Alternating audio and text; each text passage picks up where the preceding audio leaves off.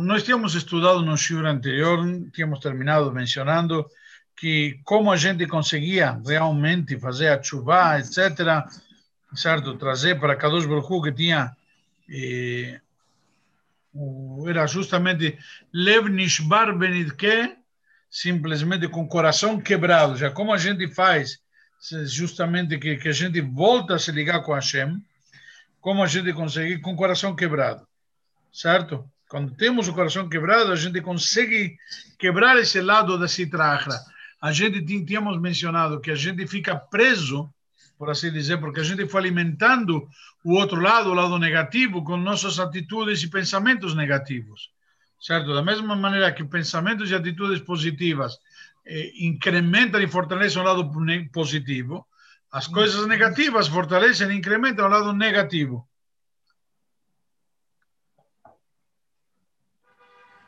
Assim sendo, então a gente tem que ter o, entre aspas, o jeito, nos diz aqui o Alterebe, como a gente vai conseguir se conectar com a Hashem, fazer uma chuva boa, simplesmente com o coração quebrado. Tudo bom?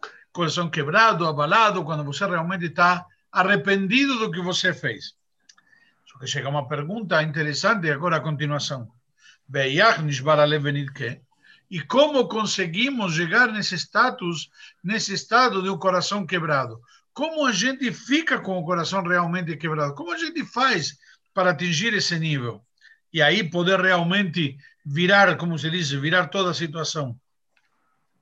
Ganhar de virada, como se diz no futebol. Então, hine mead miseir u alidei sigufim betaniot um pouquinho através de, de sofrimentos de oprimir, oprimir o nosso corpo, subjugá-lo, como a gente faz quando a gente faz jejuns. Então, Bedoroteino, eles, em lá no Koach Litanot Arbe, que David Amelech, agora bem, na nossa geração, hoje em dia, nós não temos as condições de, eh, como se diz, de, de jejuar tanto como o rei Davi jejua. O Talmud, na prática, nos conta, nós já tínhamos mencionado de vários jejuns que os sábios faziam quando se virava a correia do tefilim, etc. Estudamos no Tânia esses dias, não sei se alguém reparou. Então, justamente, eh, na prática, eh, como, como fica tudo isso? Como a gente, se não temos condições, diz que uma das, das formas é através de jejum. Mas não podemos jejuar. Por quê? Se eu vou começar a jejuar vários dias, o que vai acontecer? O meu serviço a Deus não vai estar no nível apropriado. Eu não vou estar, não vou estar servindo a Deus como corresponde. Mas por que não vou servir a Deus como corresponde? Porque eu estou totalmente abalado. Porque não tenho forças de servir a Deus. Já hoje em dia, você vai sentar e te dá fome, te dá cansaço, te dá sono. O Yetzirará tem mil maneiras diferentes. O celular, computador, joguinho, telefone, tem mil coisas para te distrair do serviço a Deus. E ainda em jejum, em jejum você não consegue, como se diz, funcionar direito. Então, como fica isso? Então, na prática, isso que nos diz aqui, na nossa geração, não temos condições de jejuar como fez o rei Davi certo? Que ele simplesmente está escrito que ele fez tanto jejum que matou Yetzerará de jejum. De tanto jejum que ele fez. Ele Yetzerará que era Gobetanit. Então, na prática, que Mahamar Rabbeinu Zal, Zichronan Libraha, como disseram nossos sábios sobre o, sobre o Pasuk, que nossos sábios explicaram sobre esse versículo, que está escrito, Belivi Halal Bekirbi, o meu coração está vazio na prática dentro de mim. Que significa isto que está no, no, no, nos Salmos? Se refere que ele Betanit, ele matou Yetzirará com jejuns. Certo? Então, de tanto jejum, de tanto oprimir o corpo, na prática, ele matou Yetzirará e o rei Davi não tinha Yetzirará. Porém, a Rikar, Achnat Alev, mas o fundamento do subjugar o coração, Liot Nishbar que para ele estar quebrado, para ele estar abalado, justamente e poder tirar esse lado do, do outro lado, tirar esse espírito negativo, certo, de dentro da gente. Juliot mimar de Hushbena. Como conseguimos isto? Sendo mimar de Hushbena. O que é mare de Hushbena? É o senhor das contas. Quem significa o senhor das contas? Como alguém que está fazendo o balanço da sua empresa. Você está fazendo o balanço, está fazendo as contas da tua empresa. Estou ganhando, estou perdendo. Como está indo o meu negócio? Hoje em dia, na crise, o que mais a gente faz é contas. Eu vi, alguém me falou. O que, que significa que a gente faz mais é contas? Perdão. Se refere simplesmente que a gente deve, todos e cada um de nós, tentar fazer as contas e se nosso serviço Deus está adequado do mesmo jeito que o dono de uma loja, ele vai e avalia, bom, estou ganhando muito dinheiro, mas quando ele vai ver, ele acabou com o estoque dele. Ele está ganhando dinheiro ou está queimando o estoque? E ele vende por 10 o que custou quanto? 11? Está perdendo dinheiro. Ele vende por 10 o que custou 9? Está perdendo dinheiro, porque ainda tem funcionários, luz, aluguel, etc. Não tem margem de lucro. Então, a prática ele tem que fazer essas contas. O que, é que acontece com alguém que ele que faz as contas? Quando você faz as contas e você percebe que a coisa não está indo como corresponde, ou como deveria, ou como você esperava, você não fica se lamentando. Oh, sou um coitado. Oh, tem que ter pena de mim.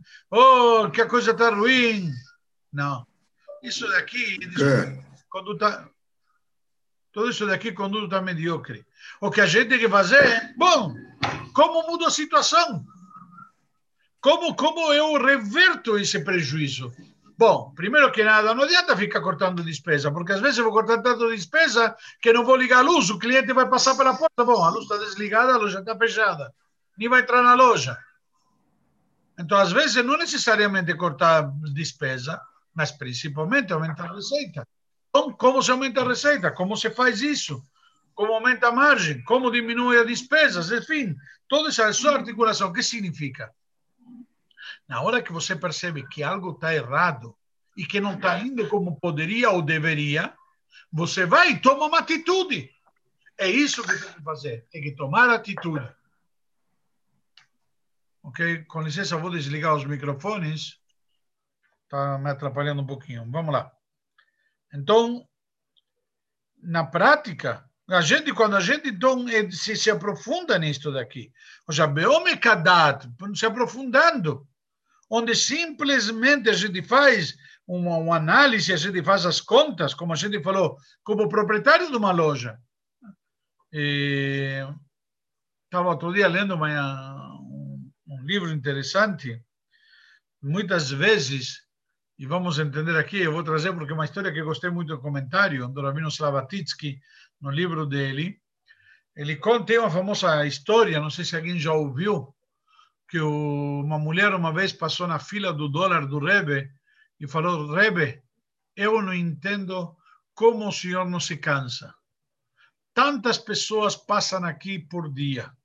E uma fila tão grande, estou aqui há mais de duas horas, eu já estou cansado de ficar de pé. E o senhor está aqui de pé o tempo inteiro e ainda olha a fila que tem para trás. Como o senhor não se cansa? O Rebbe respondeu: quando você conta diamantes, você não se cansa de contá-los. Uma resposta muito bonita, certo? Só que o Rabino Tlavatitsky, ele faz um comentário sobre essa história. Essa foi a história. Ponto. Acabou. O Rabino Tlavatitsky, ele faz uma história, um comentário maravilhoso. Ele diz, não é verdade o funcionário que trabalha na joalheria ou na bolsa de, de, de, de diamantes de, de Ramat Gan, e ele vê que estão contando diamantes, ele, ele chega às 5 da tarde, ele quer ir embora para casa. Ele está cansado. Quem é que não se cansa de contar os diamantes? O dono dos diamantes. Ou seja, quando os diamantes são teus, você não se cansa de contar. Quando os diamantes são de outro, você não está nem aí, não são teus mesmos. Que diferença faz? Na realidade, quando você está fazendo as contas e vê o negócio dar prejuízo, mas o negócio não é teu, não se importa. Agora, na hora que você percebe que o negócio é teu, é tua vida, é teu parnassá, e da mesma maneira, tua Neshama, a parnassá de tua Neshama, de Hashem, você não pode se cansar. Você não pode ficar apático. Certo? É muito fácil dizer, puxa, fulano está mal, que pena. E aí vou e toco a vida. Agora, quando a situação é tua, você não diz que pena. Tá bom, ok, bom, o que, que eu faço? Como mudo? Ok, tenho que fazer alguma coisa. Tá bom, vou contratar esse, vou contratar aquele, vou fazer isso, vou fazer aquilo. Tem que tomar uma atitude. Não adianta ficar hum, se lamentando encostado na parede e ficar se lamentando. Isso não resolve nada. Nos ensina aqui o Walter Eve, aqui no Tânia, uma coisa interessante. Quando falamos de chuva, exatamente a mesma coisa. Como a gente consegue o coração quebrado para fazer chuva? Quando a gente percebe, cara, estou mal. Quando a gente realmente cai na consciência que estou mal, preciso fazer chuva. Preciso tomar atitude. Por quê? Porque eu sou dono da loja. Eu não sou funcionário. Se a loja não vai bem, estou mal. Como se diz em Estou mal, estou com problemas. Então aí, leamik dato binato. Aí que a pessoa vai fazer? Vai se aprofundar tanto no seu raciocínio, no seu entendimento, Shoahas Bechol Yom o Laila, ali frente com Hatzot E todo dia, uma hora, ou à noite, antes de Tikkun Hatzot, como nós falamos que era aquele ritual que era feito, perdão, que era feito para a pessoa se lamentar por Jerusalém. Para quê? להתבונן במה שפעל ועשה וחטאה בחינת גלות השכינה כנזכר לעיל. Para ele poder se concentrar no que ele fez e no que ele transgrediu nos seus pecados, no sentido de que de exílio da divindade. Puxa, eu estou colocando Hashem no galudo, estou enfiando a cara de Hashem na lama, no vaso sanitário, Deus me livre. É isso que a gente está fazendo com Hashem, quando a gente faz, pega a nossa Neshama, pega Hashem e, e joga lá dentro. וגם גרם לעקור נשמתו ונפשו האלוקית מחיי החיים ברוך הוא. E também provocou que a sua neshama, arrancou sua neshama de Hashem, da sua fonte de vida. Ou seja, a, a, a minha alma divina eu arranquei da onde? Michael Haim Baruch da, da, da fonte de vida que é Hashem. והורידה לי מקום הטומאה והמוות, e derrubei ela, joguei ela lá embaixo, no, no, no, no, no, como chama, nas profundezas da impureza e da morte, que aliás todo o conceito de, de impureza está ligado com morte, porque de fato a vida é a essência de pureza. Quando falamos de pureza, é vida. E impureza é a falta de vida. Rene, Calota, Citra, Achra, são os portais, os santuários do outro lado, Benaset, e aí a Neshama se transforma, Bifkinat Merkavah Eleyem, se transforma como uma carruagem que vai conduzindo o outro lado, o lado negativo Como se eu fosse um porta-voz do, do lado negativo, um representante. לקבל מהם שפע וחיות להשפיע לגופו כנזכר לעיל. E o problema é que ele chega uma hora que ele não percebe que ele está tão, tão, tão na lama. Por quê? ele está tão sujo que ele não percebe. Porque quanto mais ele vai tentar se limpar, mais ele vai ver que ele está sujo. E ele não percebe tanto, tanto que ele está sujo. Como que ele está tão mal? Como diz aqui. Porque tudo isso foi e alimentou seu corpo. Ele perde a sensibilidade, como nós já explicamos algumas vezes, para a espiritualidade. Então, toda a energia dele, como se ele está se alimentando do outro lado, to, toda, todo o sustento dele vem de lá. Então se torna quase impossível dele fazer techuvá, dele poder se limpar. Quase, não impossível. Ok? Então, como, como, como falamos antes, Vezeu, Shamru Raboteinu, Zichronal Berachá, isso que falaram nossos mestres, da abençoada memória, Reshaim Bechayeyem Kruim Metim. Os malvados em vida são chamados de mortos. Por quê? Por que os, os malvados em vida são chamados de mortos? Porque o espírito de morte está tá grudado neles. Mesmo em vida física, eles estão mortos espiritualmente. Existe vida biológica, você está respirando. Tem uma frase que eu gosto muito, diz, o fato que estou respirando não significa que eu estou vivo. Estar vivo num ser humano é muito mais do que respirar. Uma pessoa que está, Deus nos livre, em coma, ou ligado num respirador artificial, Deus nos livre, ele está respirando. De alguma maneira ele está vivo, mas podemos dizer que ele vive com a plenitude da palavra viver? Hum. A diferença entre uma atitude e outra, uma condição e outra. Por quê? Uma vez que a vida deles se nutre, ela vem da onde? Justamente do lugar da morte e impureza. E por isso também que está escrito, por isso, Becher Mashekatuv, sobre isso que está escrito, Lo ameitim aleluca. Certo? Não os mortos vão conseguir louvar a Deus. Ou seja, não é que estamos rindo, Deus nos livre. Não é que estamos nos rindo deles, dos falecidos, pelo amor de Deus, que eles não podem refer, re, re, louvar a Deus. Não, não é, não é uma gozação. Mas não nos referimos aos falecidos biologicamente, nos referimos aos falecidos espiritualmente. Ela Krimitim. Aqui nos referimos aos hum, falecidos, aos malvados, aliás, desculpem, os malvados que em vida são chamados de falecidos. E sobre eles que nós dizemos justamente que não conseguem servir a Deus. Por quê?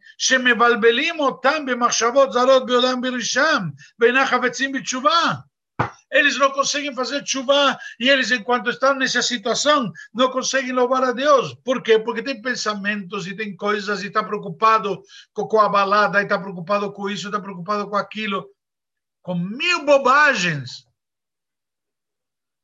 E a gente não pode deixar se abalar por isso. Bem pelo contrário. Já também na hora que o malvado ele quer louvar a Deus, ele não consegue. É como se ele tivesse ancorado que não consegue sair do lugar. Sabe, como tem uma âncora que te prende. Você não consegue, você quer se levar, você quer levantar, quer ir no chão. Ah, choveu, tem pandemia, estou cansado. Está ancorado, não consegue sair do lugar. Quando você que está ancorado e não consegue sair do lugar, o que, que você tem que fazer? Não adianta dizer, eh, já era, lamento. Não! Tem que dar a volta por cima. Tem que se virar, tem que dar um jeito. É isso que nos ensina aqui. Então, esse é o conceito. Então, como você vai fazer isto? Com Lev Nishbar, com coração quebrado. Aí eu vou conseguir virar a situação, vou conseguir, como sempre falamos, ganhar de virada. Então, nós temos que ter aqui a consciência. O Alter nos diz claramente mesmo assim, a pessoa que estava num lugar tão ruim, tão baixo, entre aspas, que não consegue servir a Deus, ele vai conseguir fazer chuva. Ele consegue também. Também ele. Ah, ele está num nível que é chamado de morto porque não tem vida. Mas ele consegue. Vai ser difícil. Então, como ele faz? Primeiro que nada percebe não adianta culpar a Deus e o mundo. Culpar a chuva, culpar a pandemia, culpar o cansaço, culpar a esposa, culpar o vizinho, culpar. Não tem que culpar ninguém. Faz como dono da loja. Eu sou dono da minha lojinha, que sou eu mesmo. Eu sou responsável por minha lojinha e tenho que fazer minha lojinha funcionar direito. Como faço minha lojinha funcionar direito? Aí tenho que, tenho que fazer, tomar atitudes. Aí, uma vez por dia, todo dia ou de noite, mesmo no Kriyat Shema ou na hora do Tikkun Hatzot, como traz aqui o Alterebe. Fazer um balanço e tomar uma decisão positiva. Onde eu vou aumentar a receita da loja e diminuir a despesa? Dentro do que dá para diminuir. Então, como faço? É simples, no espiritual. Vou falar mais um capítulo de Teilim. Eu vou mais uma vez por semana para a sinagoga. Eu vou participar de mais um shiur. Eu vou dar mais uma moeda de tzedakah. Mas não adianta fazer coisas e depois ficar só no ato físico. É o conceito espiritual que interessa aqui. Por quê? Se nós estamos falando que a pessoa está no nível de quê? De, entre aspas, morte espiritual, o que, que ele tem que produzir aqui? Tchiat Ameitim, uma ressurreição dos mortos. O cara está aí todo morto, ele está caído. Tem que levantar, tem que pegar impulso, vigor, para poder servir assim a Hashem, para poder se levantar e virar a situação. Ok? Então, eh, vamos. Alguma pergunta? Vamos parar por aqui. Se Deus quiser, vamos continuar na, no shiur na semana que vem, na segunda-feira. Se alguém tem alguma pergunta.